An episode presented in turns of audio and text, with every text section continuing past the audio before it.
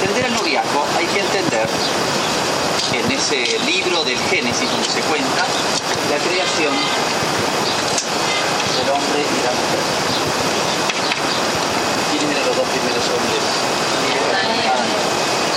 ¿Cómo fue la creación de, hombre?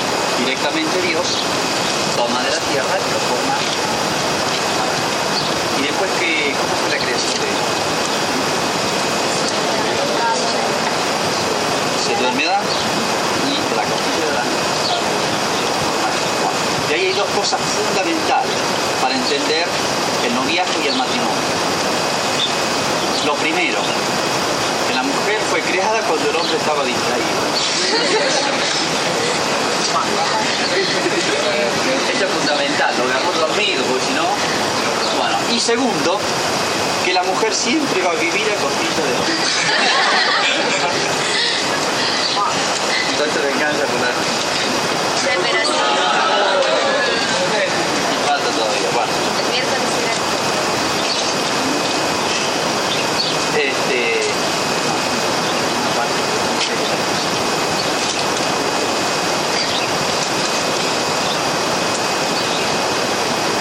Bueno, nosotros eh, nos damos cuenta, porque vivimos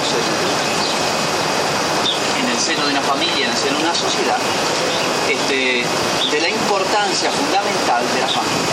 Es decir, y no tenemos que engañarnos de, de ciegos de ver el desastre que es las situaciones familiares de hoy. En muchos casos ha, tocado vivir esto ocasionalmente. No me refiero nunca Pero miren, de por lo menos cinco matrimonios, no funcionan como debieran funcionar. Y los fracasos en el matrimonio son fracasos en el noviazgo.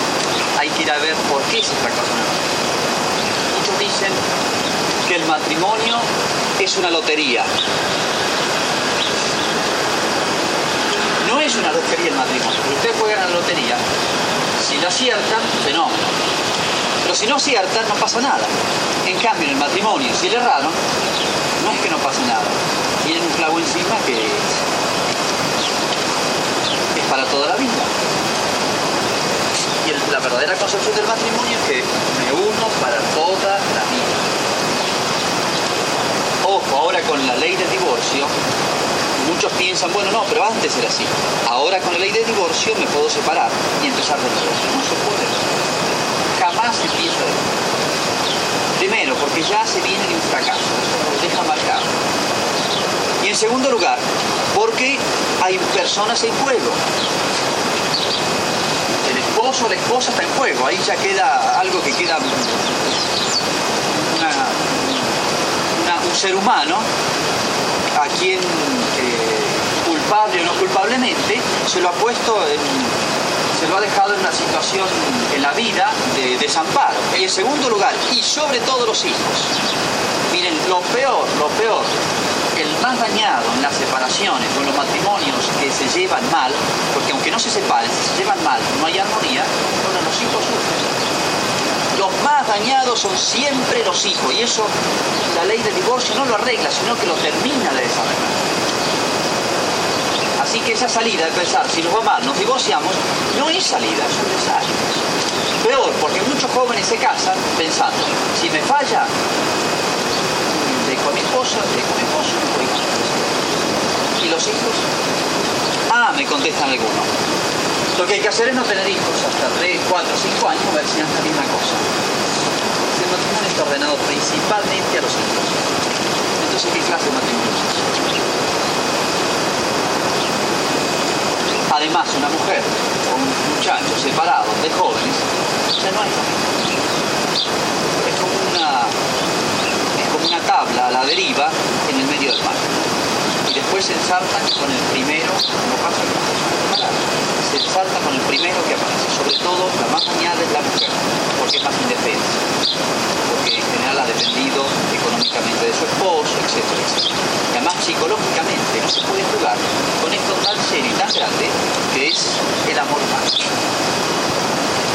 Entonces hay que darse cuenta y asustarse un poco de ver que hay matrimonios que no funcionan, y peor si uno lo ha tenido que vivir en su propia casa, para decir yo quisiera no fracasar Y a su vez vean la otra parte, los matrimonios que se llevan bien, que son felices.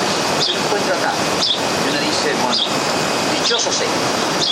¿Ha sido suerte eso o no? No ha sido suerte. Miren, el matrimonio no es cuestión de suerte. Se eligen el uno al otro. ¿Los obligan a casarse? ¿Los obligan a elegir novio? ¿Los eligen los padres?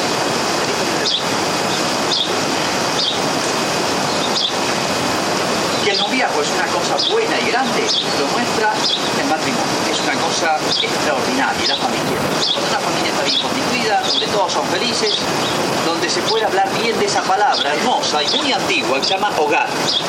La palabra hogar. Hogar significa el fuego. El fuego ese que las casas antiguas era el lugar de reunión donde se cocinaba, la sala de estar, donde, donde se pasaba todo el día la familia reunida. Bueno, hogar, el fuego, visto que, convoca y une la familia. Hogar significa eso, que ahí uno se siente cómodo.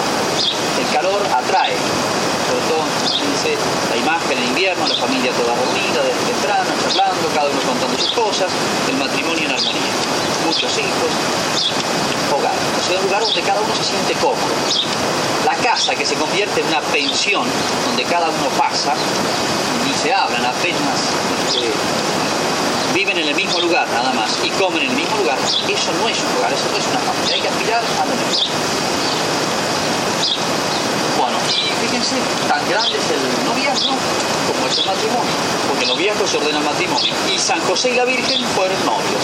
uno le cuesta uno ver a la Virgen, y a veces tiene una imagen poco humana de la Virgen y de San José. Y estuvieron de novios. Y era la Virgen María, la Madre de Dios, y San José, el más grande de todos los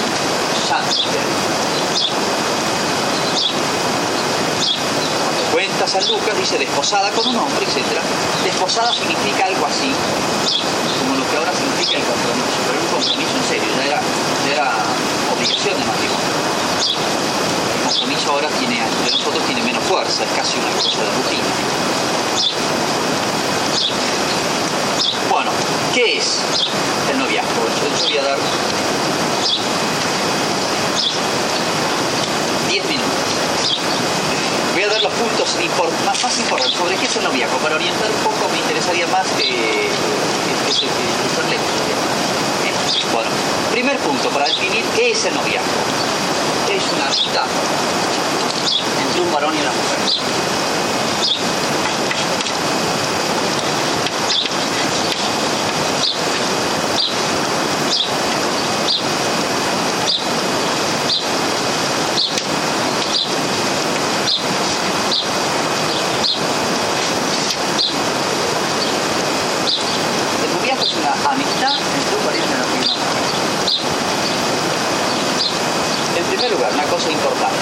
Que toda amistad, esto vale para cualquier amistad, de dos muchachos, de dos chicas, muchachos y chicas, entre,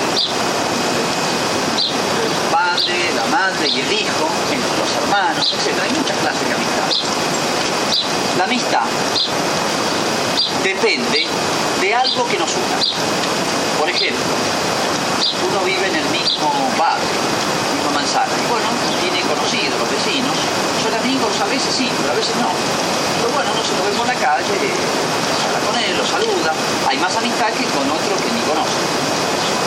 O van a la misma, al mismo curso en el colegio. Bueno, hay una cierta amistad, aunque, aunque uno puede tener más amistad con uno que con otro juegan al fútbol. Bueno, se juntan todos los sábados a jugar al fútbol, etc. Sí, son compañeros de, deporte y de diversión. Hay una cierta amistad. Fíjense, para que haya amistad tiene que haber algo que nos une. Mientras mejor es eso que nos une, mientras más grande, es más íntima la amistad. Si yo soy amigo de otra persona porque simplemente he ido a la escuela con esa persona, ¿es una amistad grande o no? Hemos compartido algo, que fue los estudios. Pero si esa amistad se basa en que tenemos la misma sangre, somos hermanos, bueno, entre los hermanos la amistad tiene que ser mucho más grande. Vamos a dar un paso más. Si lo que se comparte es tener la misma fe, tener al mismo Jesucristo, tener la misma madre que es la Virgen, tener la misma religión, ideales cristianos, la amistad es mucho más alta todavía. Aplíquenlo esto al noviazgo. Entonces esa amistad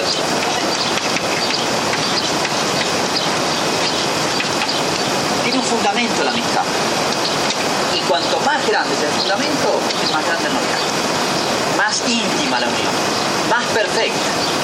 Y aunque parezca mentira, cuanto más espiritual es ese ideal, pues decía, el ideal cristiano, dos muchachos y una que tengan la misma fe, que tengan el mismo amor a Jesucristo y todo, ese noviazgo tiene que ser 10 veces mejor que aquel que no.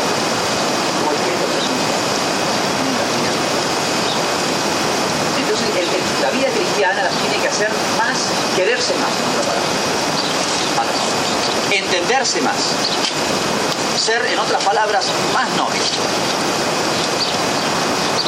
En segundo lugar, esa amistad es una amistad muy particular, porque se tienen cinco novias, no se tienen cinco novios simultáneamente, ¿no? O sea, de a uno. Bueno, a uno por vez. ¿eh? Manera que uno puede tener muchos amigos. Un muchacho tiene tres o cuatro amigos más íntimos, puede tener una chica más amiga, pero novia y una sola. Entonces hay algo particular en esa amistad. ¿Qué es lo particular que hay en la amistad? Y bueno, que ya tienen en vista próximo, remotamente o lejanamente el matrimonio. Puede tener otros amigos, sí, y en eso tengan cuidado. Es uno de los defectos de muchas veces de los noviazgos. Se ponen de novios, se acabaron los amigos de, del muchacho y se acabaron las amigas de la chica, porque parece que se chupan mutuamente y no existe nadie más. Y si el muchacho va, le gusta juntarse a jugar al fútbol, la chica hasta se pone celosa. Eso es disparate, eso es mucho daño. En este aspecto, los celos, dentro del noviazgo, son son una especie de egoísmo y a veces mata a la juventud. Miren, a veces yo he conocido este, jóvenes que se han puesto novios con de los 15 años casado, qué sé yo, 20 y pico. Bueno, desde que se pusieron de novio, se acabó el mundo para ellos. Solamente entre ellos se veía. Entonces no conocieron otras amistades, no, vivieron la juventud como debía vivir. El noviazgo no tiene que anularlo, ni cerrarlo y decirlo, bueno, ya no, ya no existe nada más. Y, la chica pone enojarse si el muchacho junta con sus amigos y todo, y viceversa, ¿entienden? No tiene que ser cerrado, exclusivo, es una manera de egoísmo. Y después el matrimonio trae muchos este, males. Otra característica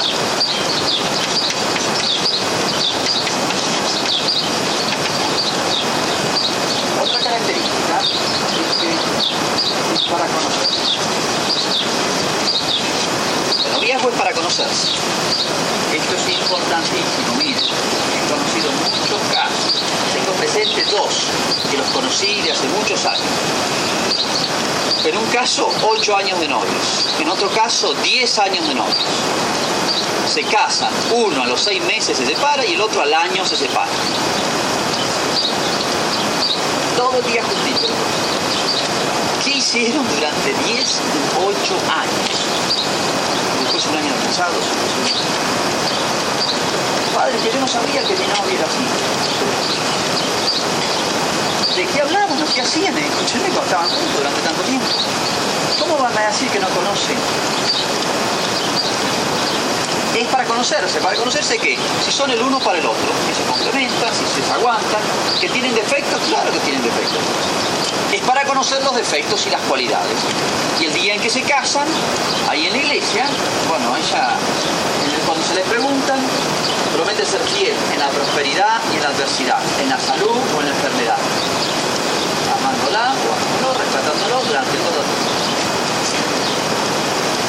En las buenas y en las malas. Es que, el otro me salió medio cascarrabia, no sé cuánto, pero no se ve que cascarrabia. Y al revés, ¿entienden? Hay que ver si, cuando yo digo acepta fulano, acepta fulano, en el día del matrimonio, lo acepto con sus cualidades y sus defectos, que los tengo que tener bien conocidos, para conocerse y aceptarse. Y si no, después vienen las hay que alimentar eso.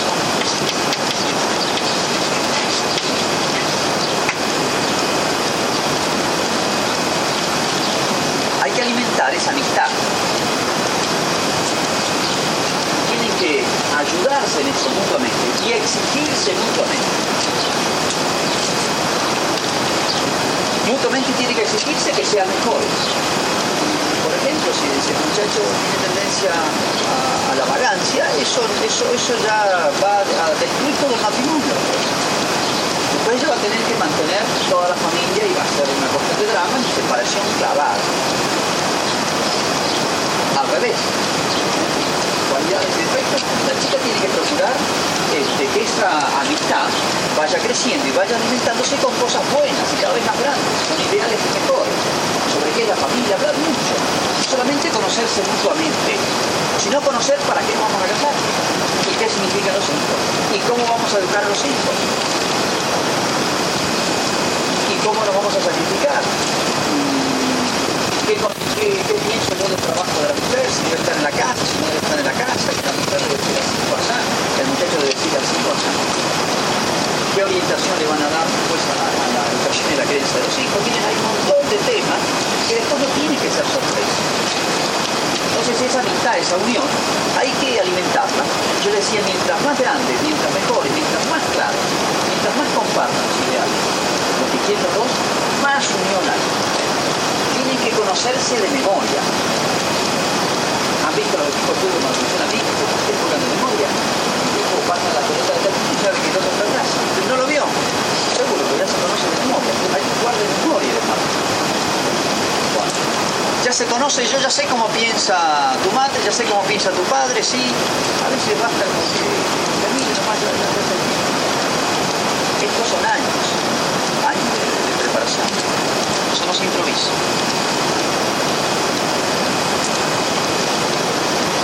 Bueno, alimentar esa amistad y exigirse.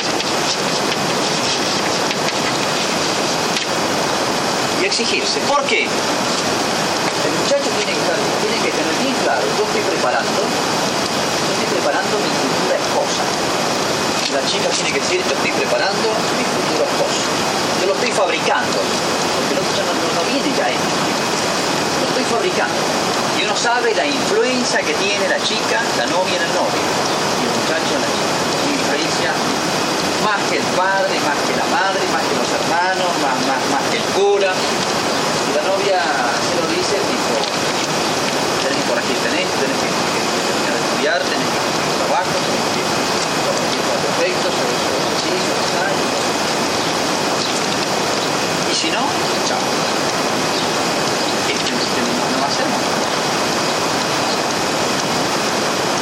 O sea, exigirse, sacarlo bien. Estoy formando, tiene que tener la cabeza, estoy formando mi futura esposa. Estoy formando mi futuro esposo. Estoy formando el futuro padre de mis hijos. Estoy formando la futura madre de mis hijos. ¿Y qué es lo que quiero? Primero no quiero fracasar, quiero ir al. Y son cosas que no se piensan, yo lo planteo, digamos, así bien gravemente, porque no quisiera que fracase, ninguno de ustedes ha fracasado.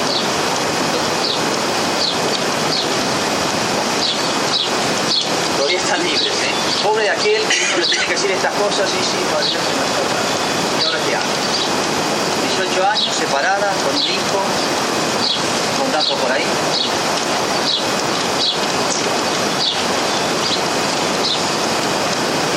Bueno, primero entonces es una misma. Y en segundo lugar,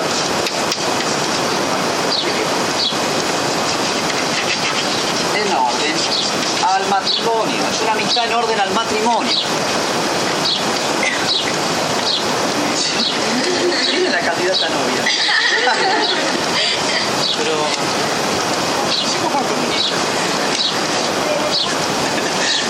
Bueno, en orden al matrimonio. Ojo los noviazgos porque sí, ahora están de moda. Me acuerdo, todavía daba clases yo en séptimo grado. Séptimo grado. En séptimo grado, y así. Bueno, y yo les preparaba para confesar, tal, tal, bueno. digo, las que están de novia, tal cosa, tal, Yo lo dije, no. El siguiente, que empezaron a confesar, se me cayeron, pónganle de, de 60, era había como 108 chicas Yo les pregunté así, muy serio me decían que estaban de novia. ¿Por casar? Sí.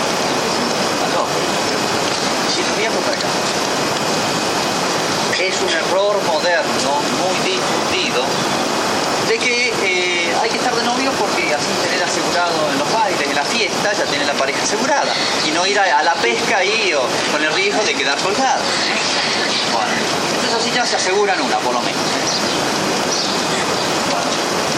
Y no, todas mis, amigas, mis amigos No. El noviazgo tiene que ser cuando hay alguna posibilidad próxima, no digo que se vayan a casar al día siguiente, ya que se pongan de novia a los 5 años muchachos, de una chica para el derecho ya porque siguiente te casa. Pero es cuando ya más o menos pueden pensar que es próximo al matrimonio. Yo acá voy a arriesgar edades, esto es un poco relativo. Yo a las chicas les aconsejo que de 15 para abajo no se pongan de novia aunque se enamoren 200 veces, porque se enamoran y se enamoran en 15 minutos. Ven pasar un tipo por la calle, el cartero, y ya se enamora. bueno. Que le gusta, y bueno, le van a gustar Tiene que ir, el noviazgo está hecho para hacer matrimonio. ¿Por qué?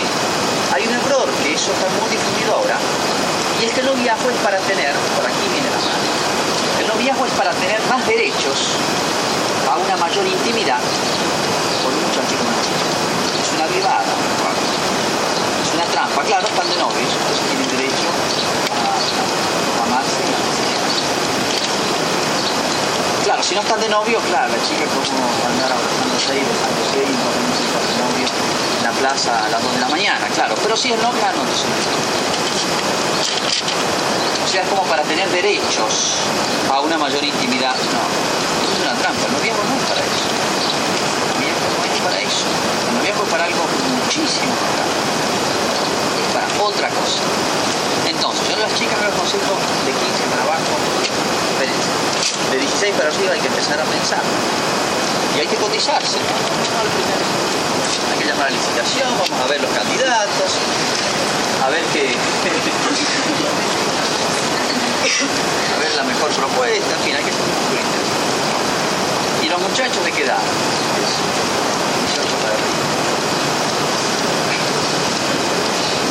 Estas son, son, son, cosas un poco relativas. Yo, yo por decir una edad. Más adelante puede ser, no hay problema. Conozco noviazgos que están perfectamente bien llevados, normales, qué sé yo, y bueno, nos vamos en 15 años. Se han casado. Y esto no falta para casarse. Porque este trae otro problema cuando son demasiado jóvenes. ¿Qué es? Y que uno, dos, tres, cinco, claro, se van a casar más jóvenes. Hay trabajo, que tener estudios, hay que tener un mínimo. Ahora es un desastre económicamente, es un problema para que tienen que casar que siempre en las casas de los suegros. Y es un problema eso. Al margen de todos los chistes de la suegra, no se lo aconsejo a nadie. El matrimonio más feliz que había era de Adán y Eva. Porque no habían suegra de ningún lugar. Dichoso Adán y Eva. pero siempre en la casa de los suegros y eso trae problemas. ¿eh? Siempre, siempre, siempre. Hay una suegra desde mí que sale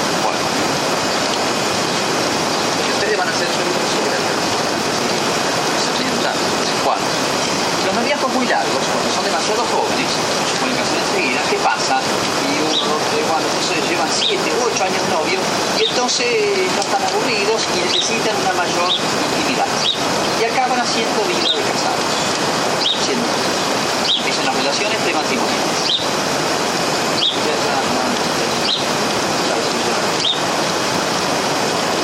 Por eso, ni muy corto ni muy largo. Y en esto es difícil decir tantos años matemáticamente. yo diría los noviazgos muy cortos tampoco sirven, no se conocen. He conocido casos de noviazgos de seis meses, me parece una barbaridad. Se han casado y han dado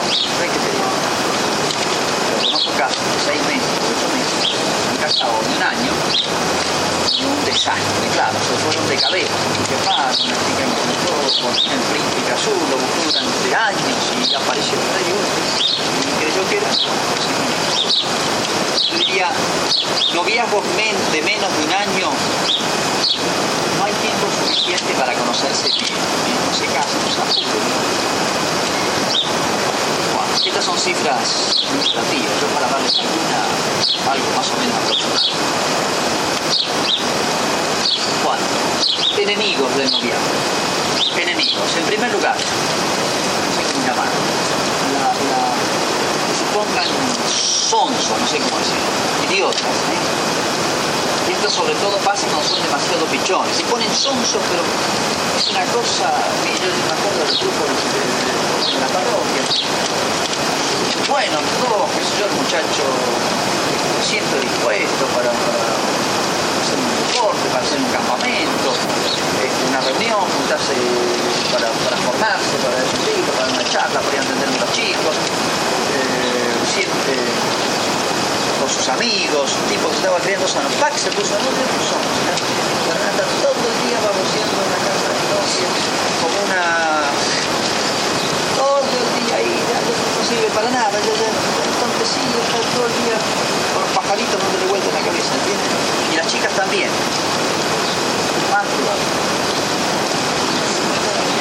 Se ponen resonza, ya no estudian más, se ponen eh, con los padres, con las amigas, ya, ya, ya cambió, cambió, pero el noviazgo lo tiene que hacer mejores, más alegres, mejor amigos, con mejores compañeros, eso es el noviazgo.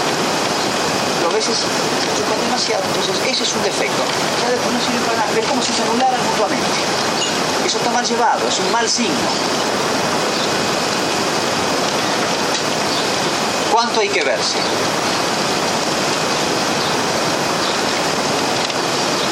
Muchas veces, claro, la chica quiere que el tipo esté ahí, aprende con el hombre, le ponen vieron, todos le ponen los chanchos, pero con los, los, los, los, todos de posición le ponen el anillito, entonces lo llevan. Hecho semi. Salude. Levanta la patita. Este, entonces el otro está todo el día y el día que no va a la casa, al día siguiente le pegan un levante que el otro viene temblando. Bueno, entonces, no, en hay que ser más o menos sobrio. Después ya tienen toda pero cuando son demasiado pichones, a veces entre las onceras, eso, si no se ven tres horas por día, el tipo después se llevaron no sé cuántas materias a rendir, dejaron un montón de cosas, perdieron amigos, dejaron de hacer muchas cosas hermosas de la juventud. ¿Por qué? Porque están ahí los dos mirándose la carita, agarraditos la mano todo el día, diciéndose lo mismo, les han dicho 200 veces de nuevo de Eso no, no sé, tiene que ser una cosa más noble, más limpia, más... Y eso no va contra el que no se vean ocho veces los siete días a la semana, no quiere decir que va a destruir noviazgo. El amor, miren, a veces se alimenta de pequeñas cosas. ¿Cuántas veces uno ve los esposos que se ven a veces pocos momentos durante el día, pero hay tanta comprensión, tanta identificación, tanta que les basta eso. Segundo enemigo, y esto, esto es serio, y esto es el más serio que hay, lo llama la sensualidad. La sensualidad, igual. Son jóvenes, tienen el pecado original y la tendencia a la sensualidad, a buscar el placer. Y estos son tan hijos de Adán como cualquiera. Y entonces, primero, la idea de pensar que el noviazgo es simplemente para dar derechos a una intimidad que puede llegar a las relaciones prematrimoniales como una cosa normal, donde la virginidad de la chica y del varón ya no es un valor. Fíjense el vestido blanco de la novia, que es una cosa muy, muy antigua, significaba la pureza de la novia, la virginidad con la cual llegaba el matrimonio. Y era una cosa valiosa. Y, y casando en la parroquia me he encontrado muchas veces, muchas chicas, que no llegaban vírgenes al matrimonio y tenían escrúpulo de ponerse el vestido blanco. Y decían, padre, yo tendré derecho a ponerme el vestido blanco. Eh, claro, no lo sabe nadie, pero es como si no se sintieran mal delante de Dios, un tipo, una especie de hipocresía delante de Dios de tener un vestido blanco. Fíjense, es una concepción muy antigua, pero y buena. Así debe ser. Pero hoy es normal lo contrario. Y es más, muchas veces, yo esto lo he escuchado de los jóvenes, se pueden acusar mutuamente, uno acusa al otro, de decir que si no acepta las relaciones es que no lo quiere suficientemente. O la bendita prueba del amor, es una prueba de que no hay amor. Si uno de los dos pide relaciones matrimoniales, es una prueba infalible de que no hay amor. ¿Por qué? Por lo que les decía antes, el muchacho debe querer que su chica sea lo mejor posible. Y la pureza y la virginidad de su novia es una de las cosas que más debe cuidar el novio. Él es el protector, no va a ser el vecino, el tipo, el tipo de la calle, que la mira mal cuando la ve pasar. Él no la va a cuidar. El novio está puesto, como será del día de mañana el esposo, para cuidar a su esposa, para cuidar a su novia. ¿Y cuidarle qué? Las cosas más sagradas de su Así que no solamente de los demás, sino de él mismo, él debe cuidar la pureza de su novia y al revés. No se pongan en ocasión de pecado. El hecho de que se quieran, el hecho de que estén solos, el hecho de que haya intimidad, la afectividad, muy fácilmente los puede hacer caer en, en las faltas más grandes después se cree el hábito y después le parece natural. Y, todo el mundo dice, sí, eso es una cosa normal. Y si se van a casar no hay ningún problema, etcétera, etcétera, etcétera. Miren, muchos casos también he escuchado de chicas claro, quedó embarazada, tenía 14 o 15 años, aborto seguro. Pobre la chica, saben lo que es el aborto. Y la chica es la que lo siente. La madre que mata a su propio hijo, que no lo quiso además. Ese hijo es un intruso, es un ser humano, una criatura inocente. Pobre la chica que a los 14, 15 años ha conocido casos. Es terrible. La chica está en segundo, tercer año, está arruinada. Si no hace un aborto, a los 13 años, a los 14, 15 años o 16 que tenga, tener un bebé. Le da vergüenza hasta salir a la calle. Tiene que dejar el colegio, no va a una vergüenza, es un bochorno Y después, claro, encontrar un buen muchacho que la quiere, sabiendo que esta chica ha tenido un hijo natural, o sea, la mujer queda dañada para siempre. Y si llega a hacer el aborto, peor. He, atendido muchos casos de personas que hacían 20, 30, 40 años, que han tenido un aborto de novios novia y no se olvida más. Pero esto ya lo he confesado, sí, lo he confesado diez veces, lo confieso todas las veces.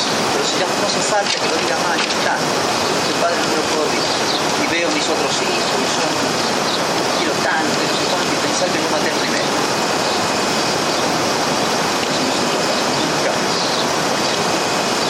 Pues no lleguen a eso. Me he cansado de advertir esto, se lo digo, miren, porque son jóvenes y conozco a los jóvenes advertido mil veces, jóvenes que, que, que vida religiosa, ¿no? digo el que, que es ateo, pagano, no importa nada de nada, ese sí, bueno, Pero le digo de, muchachos y chicas de, vida espiritual y que se confesaban y que iban a misa y sabían lo que estaba bien y lo que estaba mal. Y sin embargo, la debilidad humana No se pongan en ocasión. El que sepa lo que está bien y lo que está mal, nunca los haga sentir seguro, ¿no? Padre, eso yo nunca sitios, ¿no? Miren, he la. Casos donde uno jamás hubiera sospechado. La pasión humana y la tentación. La tentación del demonio existe y es muy grande y en los jóvenes y en los Y pasa.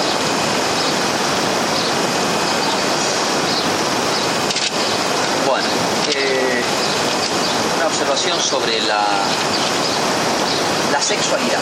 No es que la iglesia, a veces en esto es un tema un poco más amplio, después me van a criticar de que bien. Este, este, este, es un tema un poco más grande, pero simplemente digo las palabras, simplemente. Este, la sexualidad. La sexualidad no es que esté mal. Muchos dicen sí que la iglesia está contra el sexo. La reproducción humana la inventó Dios así. Si no, lo Dios lo hubiera hecho de otra manera. La sexualidad la puso Dios en el ser. El problema es que después del pecado de Adán y Eva, el hombre tiene inclinación interior a muchas cosas malas, a la ira, a la venganza, al odio. Y uno mismo se extraña, cómo de dentro mío pueden hacer odio a veces al padre y a la madre. Uno dice, la bronca al otro, no se desconoce. Bueno, tenemos adentro nuestro esa herencia mala, inclinación al mal, pecado original. La iglesia o la concepción cristiana, la cual como ha hecho Dios, ¿no? explica al hombre, eh, no está contra el sexo, simplemente nos dice que el hombre no tiene que estar en función del sexo. Hoy está mucho esa idea de que el matrimonio está todo en todo el tema del sexo y nada. Si la mujer es una cuestión de sexo, todo sexualidad y propaganda y propaganda de, gomas y de, repuestos para los automóviles, sale una mujer de, bikini, no sé qué tiene que ver con los repuestos de automóviles. ¿eh? En todos lados ya lo saben mejor que yo, en la televisión, en esto, bueno, fíjense como una especie de sexualización de todo. Entonces eso se mete, la concepción, sin que lo queramos. El sexo no es que esté mal. La reproducción humana la ha hecho Dios, pero el sexo está desordenado, no obedece a la razón. Por eso existe eso que se llama la pasión que ciega y arrastra y es difícil controlar. Entonces, quien es capaz de dominarse, dominar su ira, dominar sus movimientos pasionales, sexuales, es aquel que tiene lo que se llama la virtud. Y eso no se hace de un día para otro. Se ejercita mucho en la paciencia acaba dominándose a sí mismo. Quien se ejercita mucho en, dominar los pensamientos, los deseos y los actos, ese va a adquirir la virtud de la castidad, poco a poco. Depende del esfuerzo que ponga. Se puede mejorar, el hombre puede mejorarse y es virtud. Entonces, Fíjense, la sexualidad es una cosa buena ordenada y Dios ha puesto la, relación sexual para la procreación dentro del matrimonio. Dentro del matrimonio. Y es una cosa buena dentro del matrimonio. Muchos, fíjense cómo existe una concepción equivocada, piensan que el pecado original consiste en la relación sexual de los padres por el cual conciben un hijo. Muchos creen que el pecado original es eso, no, tiene nada que ver el pecado original con, el aspecto sexual. No tiene nada que ver. El pecado original es otra cosa. Es un pecado de soberbia que se hereda de padres a hijos. Es, un vacío de Dios con el que nacen los hijos. No tiene nada que ver con la manera cómo se concibe un hijo. No tiene nada que ver con eso. Y fíjense, Dios ha puesto, y aquí viene el asunto, Dios quiere que uno conserve su vida. ¿Y qué necesita uno para conservar la vida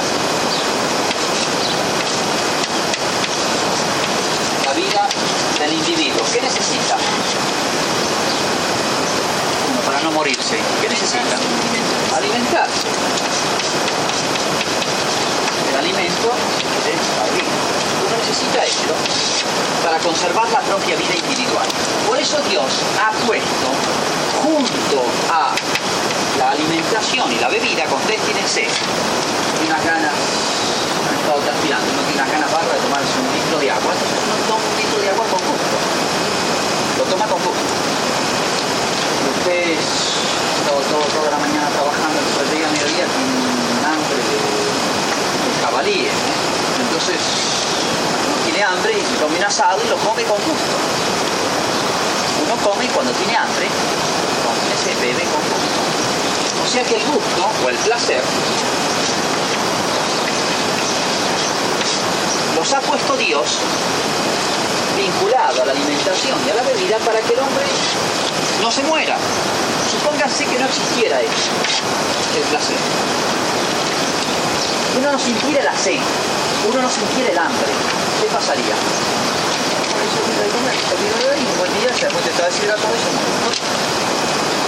Pero fíjense, Dios no ha puesto este placer en la comida debería simplemente para que uno busque el placer. No, el placer acompaña este acto, que eso es lo importante, comer y beber, para conservar la propia vida. Dios me, manda que conserve esta vida que Él me ha dado. para conservar la vida del género humano, ha puesto el acto dentro del acto matrimonial. Entonces, así como comer y beber es necesario para conservar la propia vida, el acto matrimonial o el acto sexual realizado dentro del matrimonio está puesto para que se conserve el ser humano, la especie humana. Y por eso, así como hay un placer unido a la, comida y a la bebida, así también hay un placer en el de reproducción del hombre. Pero Dios no ha puesto el placer para que se busque el placer por el placer. Ni acá, ni acá. Eso es un error, eso es un defecto. Yo como y no es ningún pecado sentir gusto en comer ni en beber cuando no se no es tampoco ningún, ningún pecado que el acto sexual haya placer, pero el fin no es el placer. El fin es la procreación, es comunicar la vida. Lo que pasa es que este placer aquí y este placer aquí, sobre todo, están muy desordenados ¿eh? y escapan muchas veces al control de la Pero simplemente hay que ordenar eso, pero este es el orden querido por Dios. Ese es el orden querido por Dios. Bueno, miren, bien, me pasó. Bueno, les leo para terminar. Fíjense lo que es una cosa realmente grande. Y ustedes acá, que están más acercados a la parroquia, tienen que darle a otros que no conocen a Dios ni conocen estas verdades un ejemplo.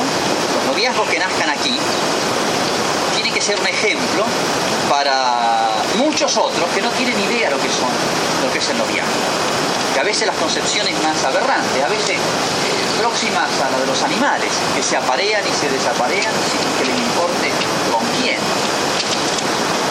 Uno a veces ve realmente muchas relaciones entre, muchachos y chicas que son más semejantes a las de los animales de los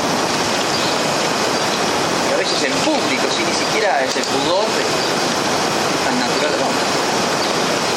Bueno, les veo la carta de un muchacho que tenía 20 años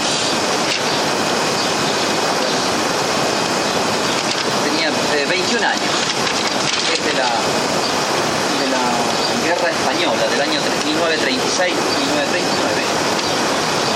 Este, los comunistas han tomado preso a un montón de personas, entre ellos un muchacho muy bueno, un militante de, la parroquia, tiene 21 años, lo van a fusilar al día siguiente y alcanza a escribir tres cartas. Una de las tres cartas se la escribe la noche conservan esas cartas y se las leen. Piensen los muchachos a ver si ustedes hubieran sido capaces. Hubieran una carta. Piensen las chicas. Busquen un novio que sea capaz de ser Si no, prisión provincial de Jaén. Era una ciudad, una España se llama Jaén. Primero de octubre de 1936.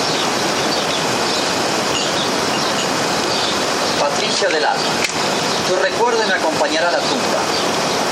Mientras haya un latido en mi corazón, este palpitará en cariño para ti. Dios ha querido sublimar estos afectos terrenales, ennobleciéndolos cuando nos amamos en Él.